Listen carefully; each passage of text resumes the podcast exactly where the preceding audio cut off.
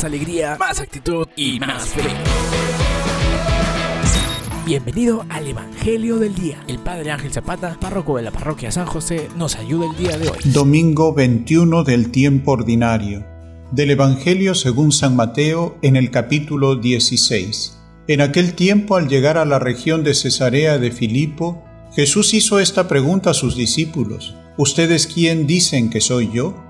Simón Pedro contestó, Tú eres el Cristo, el Hijo de Dios vivo. Replicando Jesús le dijo, Bienaventurado eres Simón, hijo de Jonás, porque eso no te ha revelado la carne ni la sangre, sino mi Padre que está en los cielos. Y yo a mi vez te digo que tú eres Pedro, y sobre esta piedra edificaré mi iglesia, y las puertas del Hades no prevalecerán contra ella. A ti te daré las llaves del reino de los cielos. Lo que ates en la tierra quedará atado en los cielos, y lo que desates en la tierra quedará desatado en los cielos. Palabra del Señor. Gloria a ti, Señor Jesús. ¿Y qué dicen ustedes de mí?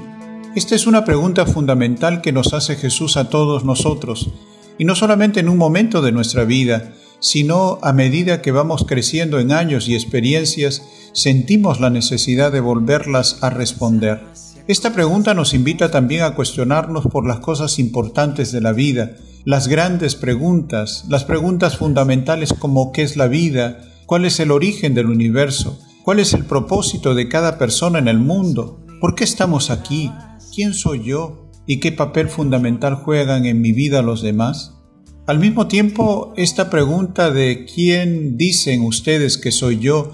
nos recuerdan que Jesús nos llama no por nuestros méritos, sino por su misericordia, su fidelidad y su lealtad. Jesús siempre camina con nosotros, nos invita a responder cada uno de nosotros a esta gran pregunta, ¿qué dicen ustedes de mí? Te pido que le respondas con sinceridad. Él nos conoce más que a nosotros mismos. Que si hoy alguien te pregunta por tu fe en Jesús, tu vida sea la mejor respuesta. Que tu vida sea el mejor testimonio de quién es Él para ti. Hasta la próxima, amigos. Esto fue el Evangelio de hoy. Y recuerda, más alegría, más actitud y más fe.